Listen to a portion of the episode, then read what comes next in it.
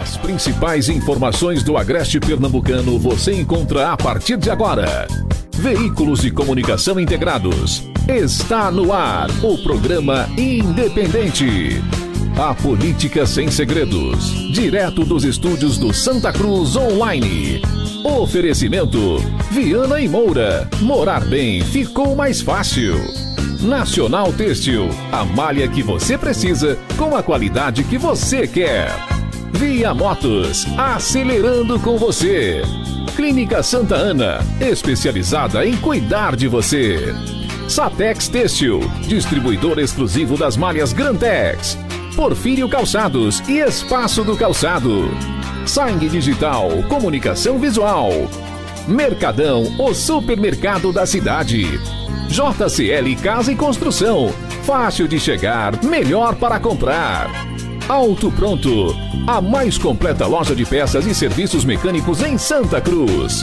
Rede.com, você digital. Olá, muito boa noite e seja muito bem-vindo aos estúdios do Santa Cruz Online. A partir de agora estamos juntos em mais uma noite para tratar de mais um programa independente e atualizar você sobre os fatos, a repercussão, os bastidores, tudo que diz respeito ao que é informação voltada aqui principalmente para o nosso agreste de confecções. No programa de hoje, inclusive, vamos falar sobre a mudança na data das eleições, né, agora confirmada pelo Congresso Nacional teremos eleições em novembro e eu nunca vi isso acontecer, né? na minha existência, eu nunca ouvi falar de uma eleição no mês de novembro. Então a gente vai tratar sobre isso daqui a pouquinho, né? Vamos falar sobre os desdobramentos, mudança de prazos e vamos ter inclusive a participação ao vivo do promotor eleitoral Lúcio Malta, daqui a pouco neste programa. Comigo hoje Manassés e Ralph. Boa noite. Boa noite, Ney. Boa noite, Ralph. Boa noite aí a equipe de operação técnica, não é isso? Da... A grande Marília, inclusive, isso. mudou a nossa equipe, né? Hoje, Marília tá, passa a fazer tem uma presença agora, feminina junto aqui. com o Elivaldo Araújo. Bom, e boa noite a você que está nos ouvindo, está nos escutando e boa noite especialmente ao Ralph, parabenizá-lo hoje, a primeira coluna dele, né, sobre os bastidores da política no blog do Ney Lima. Então, se você ainda não viu, vai no blog do Ney Lima, acessa lá, vai estar uma foto do Ralph lá com essa barba dele aí bem caprichada, falando sobre os bastidores da política. Parabéns, Enriquecendo o conteúdo a partir de hoje. Muito obrigado, Manassés. Boa noite para você, boa noite, Ney, Marília, Elivaldo. Boa noite a você que está nos ouvindo através das nossas cadeias de rádio ou está nos assistindo através das nossas plataformas digitais. Bota a imagem aqui, Elivaldo, na tela aqui, que não está aparecendo agora, só para me ver se essa ondazinha que aparece na barba de Ralph assim de lado aparece lá. Não aparece, não. Não. É da tá a marca da, da, da máscara. Tá vendo que fica uma onda Fica embaixo? uma assim, onda, ó? isso, Interessante, fica, é. né? É a marca da, da, da, é? da máscara. né? A gente, caro pra fazer as também. pessoas ficarem, ficarem é, é, nunca é, é, é- é pouco a gente recomendar e dizer que a gente só tira a máscara no momento que está entrando no ar e ainda, Manassés está a 3 metros de mim, Ney está a 3 metros de nós dois também, aqui dentro dos estúdios. Pois é, então para quem usa, usa barba, a questão da máscara é realmente complicada. Daqui a pouquinho a gente vai, né, como eu falei agora há pouco, ter a, a participação ao vivo do promotor Lúcio Malto. O promotor eleitoral estará participando deste programa. A gente lembra que você pode acompanhar o nosso conteúdo através das páginas do Santa Cruz Online no YouTube e também no Facebook, da fanpage do blog do Ney Lima, das páginas da TV Agreste em Belo Jardim e Jardins do Agreste em São Bento do Una, da página da Rádio Nova FM em Fazenda Nova, Estação Notícias TV em Brejo da Madre de Deus, da fanpage do blog do Evandro Lins em Toritama, TV Atitude Agreste em Taquaritinga do Norte, além da Rede Nordeste de Pernambuco e da Vale FM no Facebook. Também pelas rádios Toritama FM, ah, nas suas páginas também, nas redes sociais. Estamos ao vivo também pela página da. Deixa eu trazer aqui, acabei, é, da Rede Nordeste de Pernambuco, já falei, né? E através das ondas do rádio pela Toritama FM e pela Vale FM. Daqui a pouco eu vou trazer informação relevante, inclusive para Taquaritinga do Norte, tá certo? Daqui a pouco, nesse programa, atenção Taquaritinga, né? Notícia informação política ali, que a gente divulga daqui a pouquinho.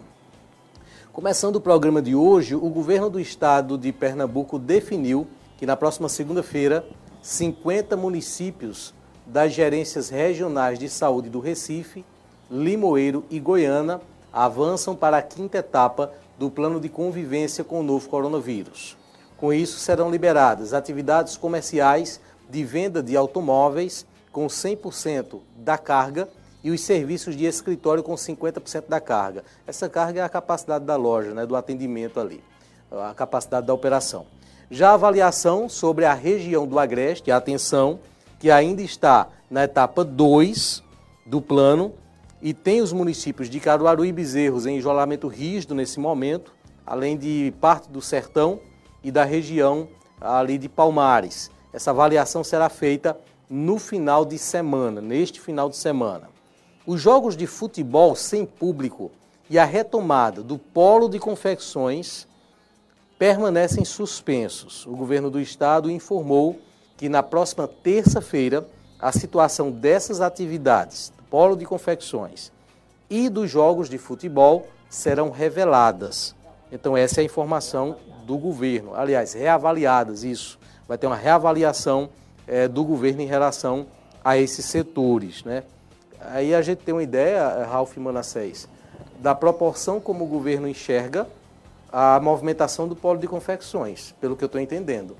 Se equiparando, apesar de que o texto da reportagem fala de partidas de futebol sem público, não é isso? isso? Não acho que seria a abertura dos estádios, das arquibancadas dos estádios. Mas, enfim, o fato é que na terça-feira o governo vai fazer essa reavaliação para a partir daí decidir. As outras áreas do Estado estão avançando para a quinta etapa, nós estamos ainda na segunda. O Rio de Janeiro voltou o futebol, né, sem público, não é? é? Já estamos tendo partidas de alguns times de futebol do Rio sem o público. A reavaliação aqui é a abertura do futebol sem o público mesmo, não é, é para abrir para o público, não. E né, nós aqui do Agreste, é na expectativa se o governo muda de rumo ou continua com, com esse tipo de isolamento aqui.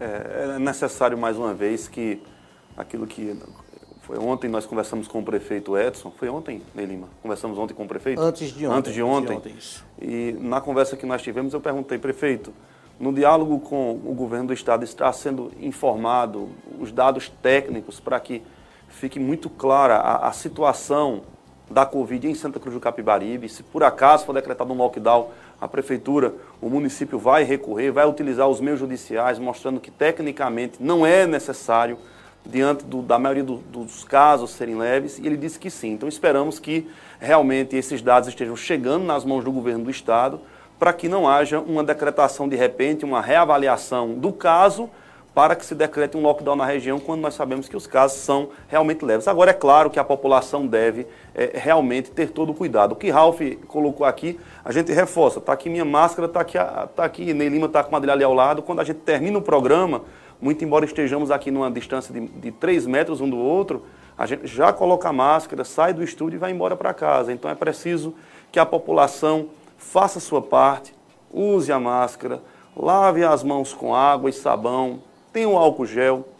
Aqueles que podem e puderem ficar em casa, fiquem em casa para que a nossa cidade não entre dentro de um processo de lockdown, porque seria já não está fácil, vai ser ainda muito mais difícil. Mas é necessário que o governo do estado tenha a sensibilidade necessária para não decretar um lockdown, porque, a meu ver, diante do, do quadro, inclusive, do hospital de Campanha de Santa Cruz, não é necessário que se decrete um fechamento total do comércio na nossa cidade. Eu não sei se, se o, doutor Manassés concorda comigo, mas me parece que ao decorrer dessa semana, a expectativa do lockdown ela foi, ela teve uma esfriada, não é? Pelo menos é o sentimento que eu tenho.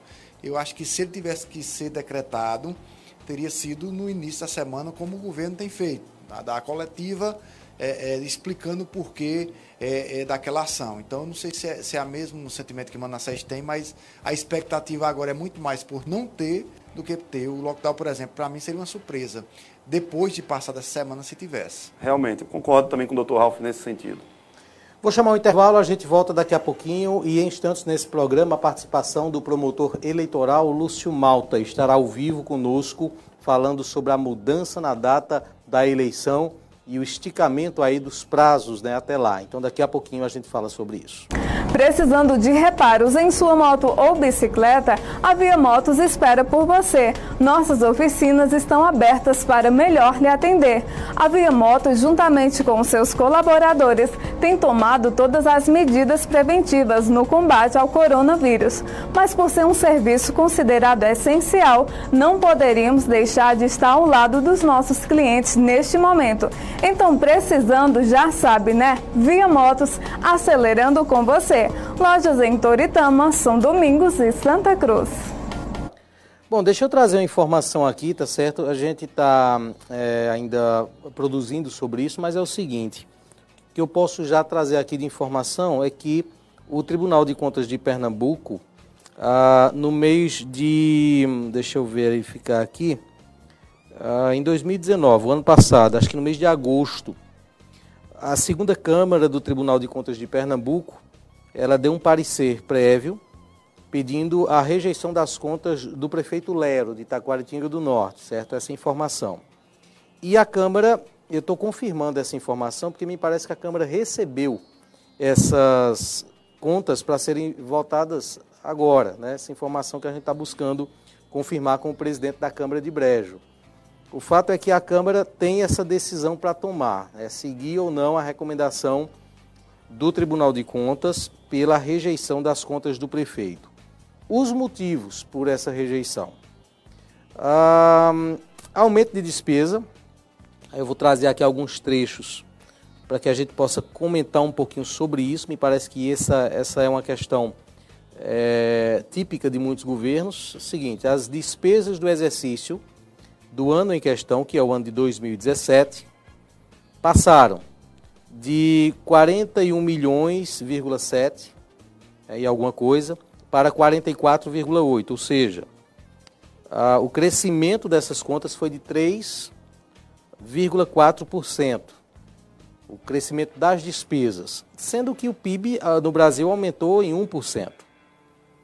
Ah, esse, esse foi o crescimento, deixa eu só verificar aqui. É porque é difícil você trazer assim ao vivo, né? Vou corrigir a informação. Isso foi a receita do município, certo? Cresceu 3,4%. O PIB cresceu 1%. As contas cresceram 3,4% entre 2016 e 2017. Mas as despesas, nesse ano de 2017, elas cresceram 17,5%. Essa é a questão. Deu para entender agora, né?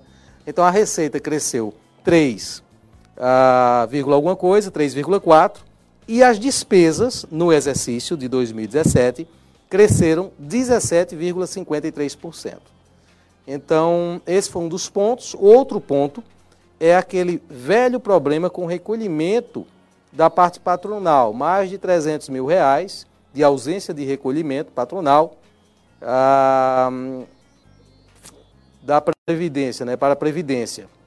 E aí também esse ponto também foi colocado eh, pelo Tribunal de Contas na sua análise. O fato é que juntando os dois pontos, né, que são os principais aí, eh, foram feitas auditorias por parte do Tribunal de Contas e o prefeito Lero tem agora essa, esse parecer negativo, parecer pela rejeição das contas dele. Eu não sei se dá tempo né, de isso gerar problemas eleitorais para o prefeito Lero ainda esse ano. Talvez não, porque está muito em cima, né, eu não sei mas me parece que a Câmara de Vereadores é, recebeu essa, essa, essa, é, esse parecer do Tribunal de Contas e a gente vai confirmar isso com o presidente. Ney, é, a gente vai confirmar as informações e, dependendo da, da data que, que seja voltada, as contas, se o prefeito não conseguir reverter essa situação na Câmara, na data da, da é, que ele iria é, é, fazer a, o registro da sua candidatura teria uma conta rejeitada. Aí vai entrar aquela história do dolo, se houve dolo, se não houve, por isso que eu estou só trazendo aqui como informação, mas não estou cravando nada, porque aí só lendo mesmo o, o, o, material é que a gente poderia aferir o que, o que é que o Tribunal de Contas disse a mais. A, a, a grosso modo, a gente vai trazer isso com certeza em outro momento mais detalhado, mas me parece que a primeira, a primeira o apontamento do Tribunal de Contas é frágil, grosso modo, porque, porque aumentou a, a, a, a despesa muito mais do que aumentou a receita, eles vão aprovar as contas de quem nesse Estado? Né? Qual o prefeito que vai ter a conta aprovada nesse estado? E a outra coisa é que o prefeito teria como provar é, se é, houve gastos, por exemplo, programas ou, ou, ou, obras ou coisas desse tipo que ele pode ter investido e por isso as despesas foram maiores. O segundo é aí já realmente é, o prefeito, se não repassou a parte patronal, realmente é complicado de você é, é, é, você admitir essa questão no Tribunal de Contas e ficaria muito para aquela história mesmo do voto político. Se, pode, se daria para refazer ou não a, a, o entendimento do Tribunal de Contas lá na Câmara de Vereadores nessa questão política. Eu vou procurar saber aqui como é que está é, a questão dos vereadores da base do governo. Daqui para o final do programa eu passo para a população quem é base do governo, quantos são e saber se o prefeito teria facilidade ou vai encontrar dias difíceis para a aprovação das suas contas. É, é, na verdade, é uma notícia nova, é, traz aqui agora ao programa, o que, só um ponto, sabe, Ralf, nessa, quando se trata de Tribunal de Contas do Estado, é você já viu o Tribunal de Contas questionar ou rejeitar alguma conta do, do governo estadual? Nunca. É como se o olhar do Tribunal de Contas se desse apenas para os municípios. Claro que tem que ser investigado. Claro que tem que ser olhado. É para isso que o Tribunal de Contas existe. Agora, me parece muitas vezes que o tribunal só tem olhos para o município, mas não tem olhos para o Palácio do Campo das Princesas. Eu penso que é necessário, às vezes, rever isso. Não sei se é, é em virtude é, Ralph, da, do, do, da nomeação. Não sei como é que acontece, mas me estranha essa postura. E uma outra coisa, né? isso é um primeiro momento. Certamente o prefeito vai é, levar a sua peça de defesa. Uma coisa, só um ponto aí que deve ser levado em consideração é do ponto de vista da, do prazo.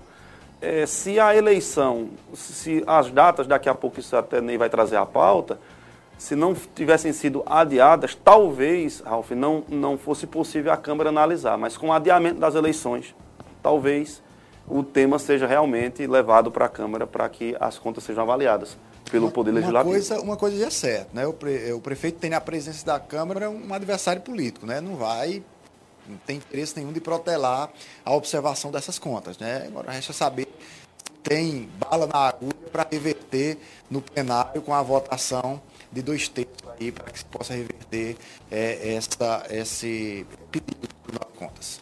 Ok, nós não divulgamos ainda esse fato como matéria, certo, no blog, essa informação chegou há pouco tempo e a gente vai verificar. É, a decisão, na verdade, do Tribunal de Contas é de outubro de 2019, agosto de 2019, certo? Mas a, o que a gente está verificando aqui é que me parece que a Câmara de Itacoatinga recebeu agora essa recomendação. A gente vai confirmar isso com o presidente, com a assessoria da presidência da Câmara, ah, talvez ainda no programa de hoje.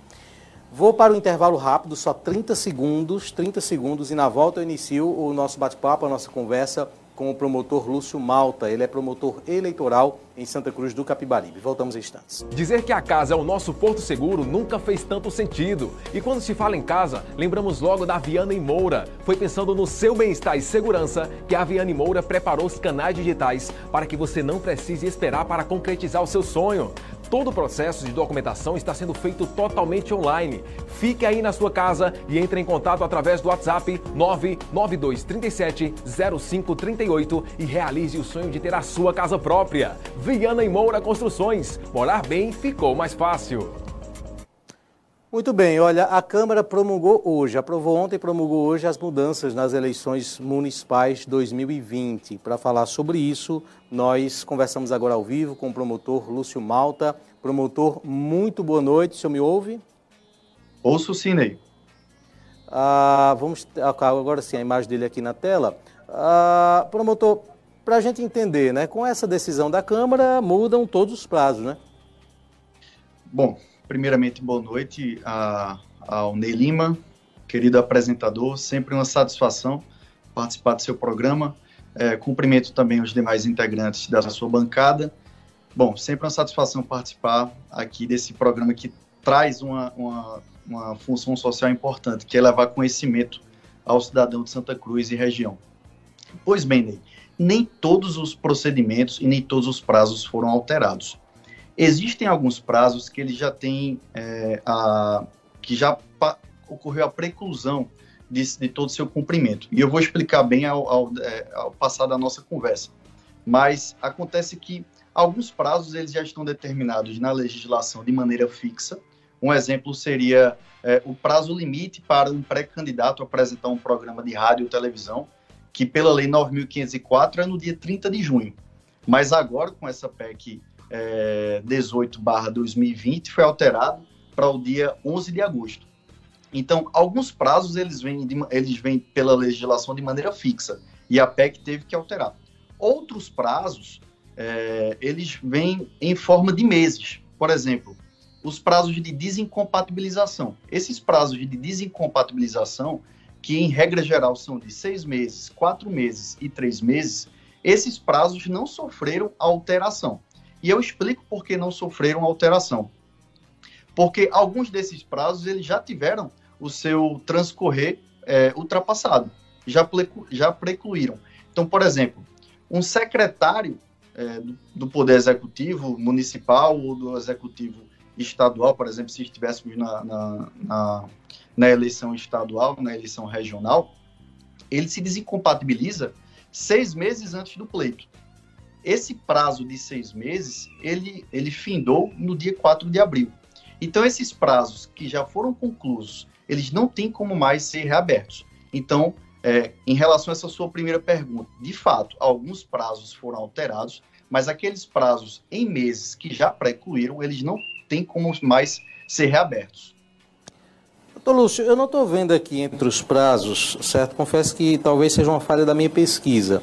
Por exemplo, a propaganda institucional dos governos municipais, ela também cessaria agora no dia 30 de junho, me parece, ou, ou dia 1 é, Ela volta a ser permitida nesse caso ou não?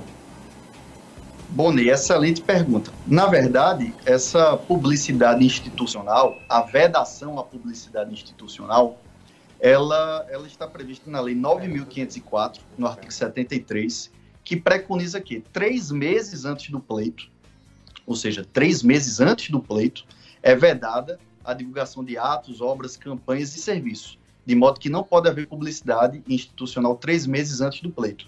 Como o pleito ele agora deixou de ser no dia 4 de outubro para ser no dia 15 de novembro, esse prazo de três meses, em tese, ele deveria contar de 15 de novembro para trás. Só que essa PEC ela foi muito mais além com essa questão da publicidade institucional. Segundo a PEC, vai ser permitido no segundo semestre é, a propaganda ou a publicidade institucional voltada ao combate ao Covid-19. Então, veja, por mais que é, não se tenha aqui um prazo na PEC, ela não estipulou um prazo de campanha de publicidade institucional vedada, não há mais que se falar em publicidade institucional vedada em relação ao combate ao Covid-19. Então, só para que o cidadão entenda de uma maneira bem clara, fica vedada publicidade institucional que seja para outros assuntos. Então, por exemplo, eu não posso fazer, eu como gestor, não posso fazer uma publicidade falando de uma quadra poliesportiva que eu inaugurei, ou de uma unidade de saúde que eu, que eu acabei de construir, é, nesses três meses que antecedem o dia 15 de novembro mas eu posso fazer uma publicidade institucional voltada ao Covid até o dia do pleito sem problema algum. Então, cabe também ao Ministério Público, aos demais partidos de oposição, coligações, candidatos, assim que o período eleitoral se iniciar, a fiscalização, para ver se de fato o Executivo e o Legislativo vão cumprir essa regra. Mas, em síntese, a publicidade institucional ela está prevista na Lei 9.504 e ela será permitida no segundo semestre apenas e tão somente no, no, no combate ao Covid-19. Doutor Lúcio, deixa eu interromper um pouquinho, certo? A gente, a gente vai trazer agora uma informação que acaba de chegar, que é em relação ao agravamento dos casos da Covid-19 em Santa Cruz. Então, trazendo a imagem aqui para mim, nós recebemos agora essa informação. Infelizmente, Santa Cruz registrou 76 casos nas últimas 24 horas. 76 casos. Foi o recorde de casos até agora em um único dia. Dessa forma, vai para 724 casos confirmados na cidade. Nesse momento, o registro oficial é de 724 casos confirmados. Infelizmente, a gente traz aí mais um, um recorde diário, né? mais um número uh, ruim né? para a nossa região considerando inclusive o início do programa de hoje, né, quando falamos que outras regiões do estado já avançaram para a quinta etapa desse plano de convivência com a Covid-19 e a nossa região, potencializada ali por Caruaru, ela está ainda na segunda etapa. Infelizmente, notícias como essas, não contribuem é, para que isso avance e, ao mesmo tempo, serve e reforça o nosso alerta à população quanto à disseminação dessa doença, que só tem aumentado, infelizmente. 724 casos confirmados agora. Retomando aqui a entrevista, a Ralph Lagos agora com a pergunta. Primeiro, boa noite, doutor Lúcio. É, a minha pergunta versa, doutor, porque há uma válvula de escape na, na, na PEC que admite que em casos de cidades que não tenham as condições né, é, sanitárias necessárias, a eleição possa acontecer no, no, nesse novo prazo, a eleição ainda possa ser prorrogada para o dia 27 de dezembro. E eu juro que eu fiquei curioso de qual seria o parâmetro para ser usado é, para que o, o Senado é, concordasse né, que essas cidades pudessem ter a eleição no dia 27 de, de, de dezembro. Eu queria saber do senhor é, é, se o senhor é, é, consegue aferir qual o start para que isso aconteça. Bom, Ralf, de fato, eu inclusive iria fazer um gancho com a, a informação trazida por Ney. Nos casos em que tanto o município quanto aqueles estados não obtiverem índices razoáveis para que seja feita uma eleição, essas eleições elas poderão ser postergadas até a data limite do dia 27 de dezembro. Ou seja, o que o legislador ele quis demonstrar com isso, que nenhum prazo será prorrogado. A princípio, algumas vozes do legislativo eh, levantaram a hipótese de prorrogação dos mandatos dos prefeitos até o ano de 2022, para que fosse feito então a eleição única, a eleição municipal e as eleições gerais. Mas é, essa, essa hipótese ela não foi levantada, ela, essa hipótese ela não foi considerada e o legislador optou é, pela manutenção dos atuais mandatos, de modo que quem vai é, autorizar ou não é, que a eleição seja feita em uma data diferente do dia 15 de novembro são as autoridades sanitárias. E aí o Tribunal Superior Eleitoral ele irá é, fazer as devidas resoluções e aquele devido aquele município, aquele determinado município que não obtiver índices razoáveis para que seja feita a, a, eleição, o processo eleitoral, ele terá o seu pleito adiado. Mas o prazo limite é dia 27 de dezembro por uma escolha do legislador, que optou por não prorrogar nenhum dos mandatos dos, dos prefeitos nem dos vereadores. Uma pergunta do, do Manassés. Doutor Lúcio, boa noite. É, veja bem, eu estava vendo aqui uma das, das alterações das datas em relação ao pleito desse ano, diz que só a partir do dia 26 é, de setembro, ou após o dia 26, é que se inicia o prazo para a propaganda eleitoral, inclusive na internet. Mas uma coisa que a gente observa é que parece que, que a pré-campanha já é uma campanha. Então, pelo menos no, no, nas mídias sociais. Né? Até porque isso é um, é um, digamos assim, é uma novidade para todo mundo, como o, o veículo é, da internet se tornou um ambiente tão fértil para a propaganda, às vezes até mesmo extemporânea. Pergunta que fica, como é que o Ministério Público está observando neste momento essa pré-campanha que está acontecendo no município de Santa Cruz do Capibaribe, especialmente nas redes sociais? Bom, boa noite, Manassés. Veja, a lei eleitoral ela é muito branda nessa questão da pré-campanha. Antigamente, é, se combatia não apenas a propaganda explícita, né, o bom e velho vote em mim, que era dado antes do dia 16 de agosto, quanto a propaganda subliminar.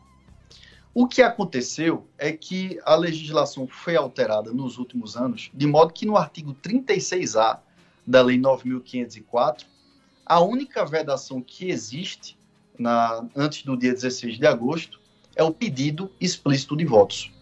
Infelizmente, ou felizmente, é, a, a pré-campanha ela foi legitimada pelo legislador, que adotou esse tipo de postura. É, muito pensando também no fato de que hoje a, o período eleitoral ele dura apenas 35, 40 dias, mais ou menos. Não tenho de cabeça o período certo. Então, quis o legislador que antes do dia 16 de agosto pudesse o candidato ou pré-candidato, já que ele só se torna candidato depois do registro, quis o legislador que o pré-candidato pudesse expor sua plataforma, seus programas, é, o que ele pensa para uma cidade. Então, essa pré-campanha que está acontecendo em Santa Cruz, a meu ver, que não tenha pedido explícito de votos ou o uso indevido é, de certos instrumentos, por exemplo, não se pode outdoor, ou não se pode showmício, não se pode adesivação. Então, o fato de um pré-candidato estar em suas redes sociais falando dos problemas da cidade, tecendo críticas de maneiras razoáveis à, à, à gestão é, atual, isso não configura propaganda eleitoral antecipada. Isso não é um entendimento do promotor de justiça, isso é um entendimento legal, uma vez que desde 2015, a Lei 9.504 ela preconiza que o que é propaganda eleitoral antecipada é o pedido explícito de votos. Mas trago aqui uma, um detalhe, é, Manassés. Antigamente, era muito comum o pré-candidato expor aqueles outdoors nas entradas da cidade, é, falando dos seus programas ou, ou, agradecendo o eleitorado, os cidadãos pela confiança. E era sempre muito comum vir com os dizeres: amigos de fulano de tal cumprimentam. Esse tipo de coisa não pode mais. O Tribunal Superior Eleitoral, ele estabelece o seguinte: se um tipo de propaganda ele é vedado após o dia 16 de agosto, ele também não pode ser utilizado antes. Então, por exemplo, se um outdoor ele não é mais permitido após o dia 16 de agosto, ele não pode ser permitido antes, mesmo que não contenha pedido explícito de votos. A mesma coisa se aplica para um showmício. Se não pode showmício após o dia 16 de agosto, também não pode showmício antes. E também trago mais um detalhe. A adesivação, ela também não é permitida. Porque, veja, para que haja adesivação, cada adesivo deve conter o número da tiragem, o número do CNPJ do candidato, porque cada candidato recebe o número do CNPJ, e o número e o, a identificação da gráfica que fez aquela, aquele adesivo. Então, muita gente pensa que é permitido também a adesivação dos veículos. E isso não pode. O Ministério Público está de olho.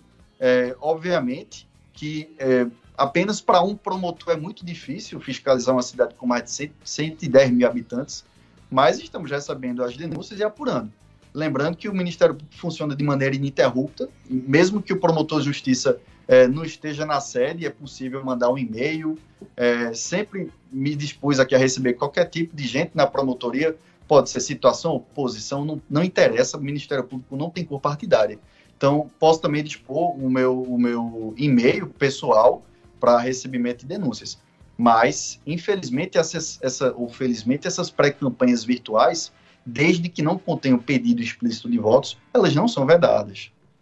Doutor Lúcio, e, e para esses apetrechos, é, é, adesivos, outdoor que estão proibidos, essa história de que foram os amigos de fulano não cola não, né, na justiça eleitoral?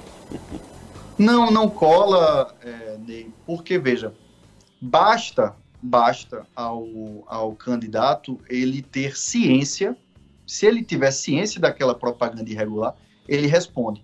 Então, a Lei 9.504, ela foi cuidadosa nesse aspecto, até porque não poderia um, um pré-candidato ele ser condenado a uma multa, a uma multa pesada, sem que ele tenha conhecimento. Então, é o que nós chamamos de macete jurídico. Primeiro, a, a, se uma pessoa for à promotoria e fizer uma denúncia de uma propaganda eleitoral irregular, nós vamos notificar o, o pré-candidato, nós iremos informar de que aquela propaganda irregular ela, ela deve ser retirada, e se não for retirada em prazo hábil, é, o Ministério Público ingressará com a representação eleitoral, que pode gerar multa em face desse pré-candidato. Lembrando que essa representação, ela não é apenas, ela não tem apenas como legitimado o Ministério Público. Partido poderá ingressar também e os candidatos e as coligações após o, o dia 16 de agosto também poderão entrar. Reformulando nele, não, não é mais após o dia 16 de agosto, né? já que com a PEC de hoje o prazo foi alterado para o dia 26 de setembro. Então, eu faço questão de dizer isso porque há uma procura intensa é, ao Ministério Público no período eleitoral, quando muitas dessas pessoas que procuram o Ministério Público elas já detêm legitimidade para entrar com representação. Não que o Ministério Público vá se ausentar de, de, de entrar com as representações devidas, mas é mais uma força de trabalho que a legislação prevê justamente para que haja uma fiscalização maior, tanto o Ministério Público quanto partidos, candidatos e coligação. Doutor Lúcio, é, nós, a nossa querida Santa Cruz é uma cidade muito peculiar em alguns aspectos, sabe? É, nem todos positivos, eu devo reconhecer. Mas aqui no tempo da eleição, é, tem uma história de um aniversário. O senhor falou de amigos aí agora, eu lembrei. Tem uma história de aniversário que todo, todo dia tem aniversário de, é, na casa de de amigos de alguns candidatos e é levado um caldeirão de sopa e, e é, é, cana e, é, e, a festa está feita, sabe? Eu queria que o senhor me dissesse, querido, é, é, explicasse como, como é que. Como, Explica ao promotor que é cana, viu? Porque ele não sabe, não. Do, não, doutor Lúcio. é cachaça, ele sabe. Sei, rapaz. Eu sou de surubim, rapaz. Ah, ele é de surubim, ele sabe. Ah, As vaquejadas em surubim. Ah, é de surubim. então, já que o senhor é de surubim, doutor, é a lapada de cana. É, lá na cabaceira. e aí, doutor, é, é, é, é usado o adesivo de candidato e o som da festa, é o som da campanha. É, é, do candidato. Eu queria que o senhor é, é, é dissesse a, a, visão que o senhor tem como é, promotor eleitoral. Veja, o corpo a corpo, após, eu até vou filar aqui, dia 26 de setembro, né? Porque eu fico sempre com a, a memória do dia 16 de agosto, que era o nosso prazo ordinário, com a PEC que foi promulgada hoje, vamos para o dia 26 de setembro. O corpo a corpo, após o dia 26 de setembro, ele é saudável, não há problema algum. O problema, é, Ralph, Manassés e Ney, é o abuso do poder político, econômico e midiático. Porque, veja, não há problema nenhum comparecer em eventos. Não há problema algum comparecer no evento de um primo, de um amigo, de familiares, é, expor a sua imagem. Isso é o que se espera do candidato, que ele faça esse corpo a corpo. O problema é o abuso do poder econômico. É, por exemplo, aquele candidato que é médico e que todo mundo vai para uma consulta é, com ele de graça, candidato que é advogado e todo mundo, e ele faz o serviço jurídico para todo mundo de graça, e assim vai conquistando votos e votos de maneira silenciosa. Então, não se pode utilizar é, da, das suas habilidades de maneira abusiva. Então, se, por exemplo, esse corpo a corpo for após o dia 26 de setembro, não há impedimento algum. Agora, como você mesmo disse, esses aniversários em que o próprio candidato sai financiando toda sorte de é, lembrancinha, feijoada, não pode. Até porque a legislação eleitoral, ela veda a distribuição de qualquer tipo de benesse. Era muito comum até 2006, 2008, é, você andar na rua e, e via boné com o, nome do candidato, camiseta, é, chaveiro, brinde de, de todo tipo, e a legislação eleitoral foi alterada e não pode a distribuição de qualquer tipo de benesse. Então, para aqueles que insistem nesse tipo de prática, tanto antes do dia 26 de setembro, ou seja, na pré-campanha, quanto depois da pré, da, da, do dia 26 de setembro, eles podem é, sofrer uma ação de investigação judicial eleitoral, chamamos de AIG, né? que ela, ela visa caçar o registro do candidato que já teve seu registro deferido, é, negar o diploma, se ele tiver sido eleito, e declarar a sua inelegibilidade que é o que a gente chama de prisão perpétua ou a morte do político, porque ele se torna inelegível por oito anos. Então veja a gravidade que é, é abusar do poder político, econômico e midiático. Então o Ministério Público, ele até o início do, do, da, da, do período eleitoral, ele, ele irá fazer reuniões com os membros dos partidos é, orientando os, os, presidentes dos partidos das posturas que os seus candidatos deverão tomar. É, inclusive, eu tinha já expedido duas recomendações, tenho conversado com o Ney para publicar essas recomendações, mas, infelizmente, em razão da PEC, é, nós não vamos poder publicar essas recomendações. O trabalho preventivo, ele é o que vai fazer a diferença nessas eleições, porque muitas das pessoas conhecem a legislação eleitoral, mas acabam abusando do seu direito. Então, repito, não há problema nenhum de um pré-candidato ou de um candidato comparecer na casa de familiares, amigos. O que não pode é o abuso, é a utilização de recursos financeiros para sair financiando toda sorte de festividade. porque indubitavelmente ele está utilizando aí de uma habilidade ou de um recurso que só ele tem e que vai causar indubitavelmente desequilíbrio no pleito eleitoral. E o que a gente sempre persegue é o nosso norte. O norte do Ministério Público é manter a paridade de armas, o equilíbrio do pleito eleitoral. Doutor Lúcio, um, um dos nossos espectadores, ele mandou uma pergunta aqui, é o Israel Anjo. Ele disse o seguinte, é, estou pré-candidato, sou é, vereador, sou funcionário público e o meu prazo para desincompatibilização seria dia 4 de julho. Mas com a mudança do dia da eleição, eu ainda terei que me desincompatibilizar no dia 4 de julho ou ficará para agosto. O mesmo contexto é, foi enviado também como mensagem pela vereadora governista Jéssica Cavalcante. Ela cita diretores, coordenadores, que o prazo seria amanhã, segundo ela. Então são prazos agora. É, ficam adiados esses prazos? Ney, excelente pergunta. Bom, é, a PEC, ela ela preconiza o seguinte, que aqueles é, prazos de desincompatibilização que já tiveram seu início, meio e fim, eles não poderão ser abertos. Então, por exemplo, voltando ao início da, do nosso bate-papo, é, uma pessoa que é secretária e que quer ser vereador. Esse prazo foi de seis meses, ele já expirou e não tem como ser reaberto. Uma pessoa que quer ser secretária, que é secretária e que quer ser prefeito, ele tem um prazo de quatro meses esse prazo também já passou. O último prazo de desincompatibilização que restava é o prazo para servidor público. O prazo para servidor público é de três meses da data do pleito. É um prazo, Ney, que ainda está em aberto. Então, veja, esse prazo de três meses, ele iria passar a contar do dia 4 de julho, salvo engano.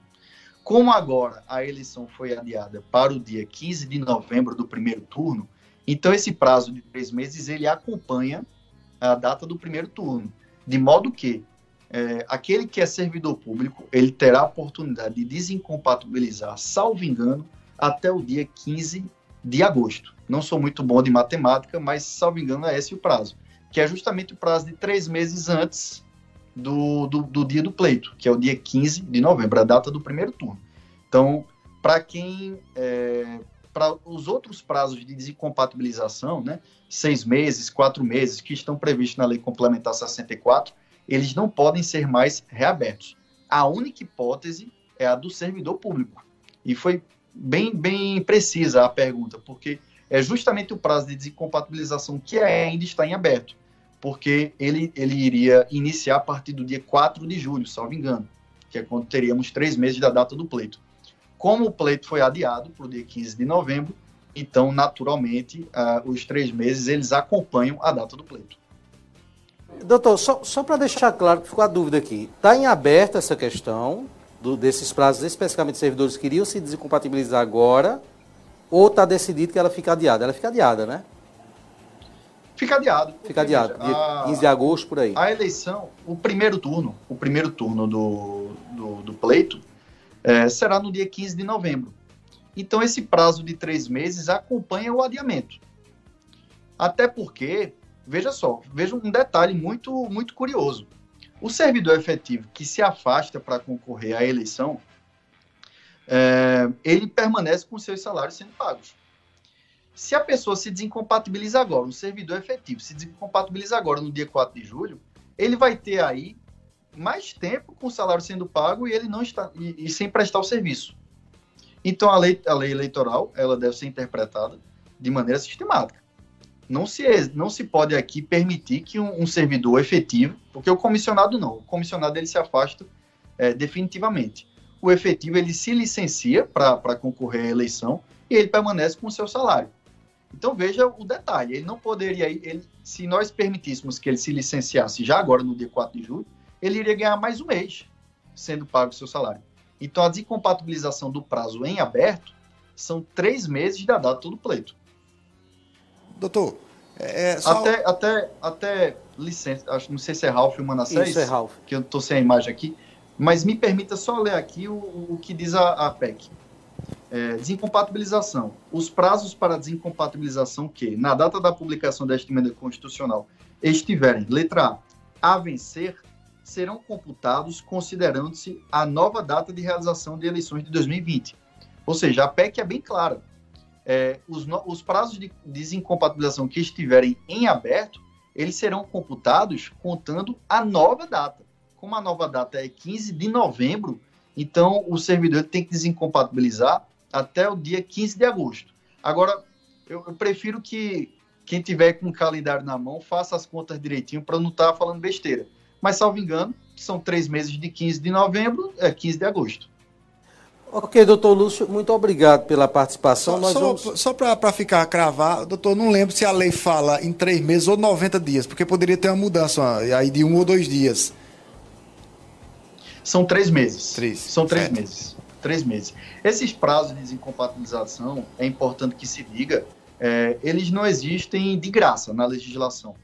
Eles existem justamente para evitar o uso da máquina pública. Então, esses servidores, eles devem se afastar porque se estivessem na ativa, eles poderiam utilizar a máquina pública para desequilibrar o pleito. Então, eu sou promotor da infância já há dois anos em Santa Cruz e sempre recebo é, servidores do CRAS, do CRES, Conceito Tutelar e sempre brinco com eles. Acabo dizendo, olha, quem quiser se candidatar tem que se desincompatibilizar, porque você não pode, por exemplo, é, um conselheiro tutelar se candidatar a vereador, ele ter, poderia desequilibrar o pleito uma vez que ele faz é, vários atendimentos, ajuda crianças e adolescentes. Então, esse prazo de compatibilização não existe de graça. Esse prazo é, para o servidor público é de três meses, está previsto na Lei Complementar 64, e pela inteligência da PEC, ele acompanha a data do primeiro turno. Como o primeiro turno vai ser no dia 15 de novembro, então, a rigor, seria, ele cairia para o dia 15 de agosto. Doutor Lúcio, muito obrigado pela participação. Só registrando aqui, nós estamos recebendo várias perguntas né, de, de, vários contextos, inclusive sobre propaganda eleitoral, sobre uma série de coisas. E até por esse motivo nós vamos precisar contar com a sua participação várias vezes durante agora né, e posteriormente durante o processo eleitoral. Estamos com espaço sempre disponível, então. Né, muito obrigado pela atenção. É, eu que agradeço, né, e agradeço também Manassés, Ralph, a importância do seu programa levando informação ao cidadão de Santa Cruz e região. E estou à disposição, até porque o Ministério Público, eu sempre faço questão de dizer, quando o promotor de justiça ele ingressa com a ação judicial, ele está perdendo. A verdade é essa. O, o, a ideia do Ministério Público, a, o norte do Ministério Público sempre é resolver extrajudicialmente todo tipo de questão. Então, a atividade preventiva é o nosso norte. É, eu quero participar mais vezes do, do, seu programa, dos demais veículos de comunicação, justamente para que a gente é, possa levar ao cidadão de Santa Cruz essas informações para que ninguém caia, por exemplo, numa, numa propaganda eleitoral antecipada e venha pagar uma pesada multa de 5 mil reais. Então é importante essa atividade preventiva e agradeço muito ao seu programa por isso, para que o cidadão de Santa Cruz e região ele tenha ciência da legislação eleitoral e para que ele possa seguir da melhor maneira de vida. Ok, muito bem. Ouvimos então, conversamos com o promotor Lúcio Malta, ele é promotor eleitoral. Estará inclusive atuando à frente das eleições de Santa Cruz do Capibaribe neste ano. Ah, Luciano não, Luciano não veio hoje. Ralf Manassés, muito obrigado aqui mais uma vez pela presença de vocês. O programa agora encerrando mais cedo, porque logo após nós vamos encerrar essa live e teremos ah, por, por três emissoras de rádio, Rádio Comunidade, Rádio Polo FM e Rádio Farol, a apresentação do programa Moda Center no ar, que será gerado a partir desse estúdio. Então voltaremos amanhã. Luciano e Ralf, até amanhã. Até amanhã, Ney. Manassés e Ralf. Manassés e Ralf, até amanhã. voltaremos Tchau, amanhã às 19 horas. Uma boa noite a todos.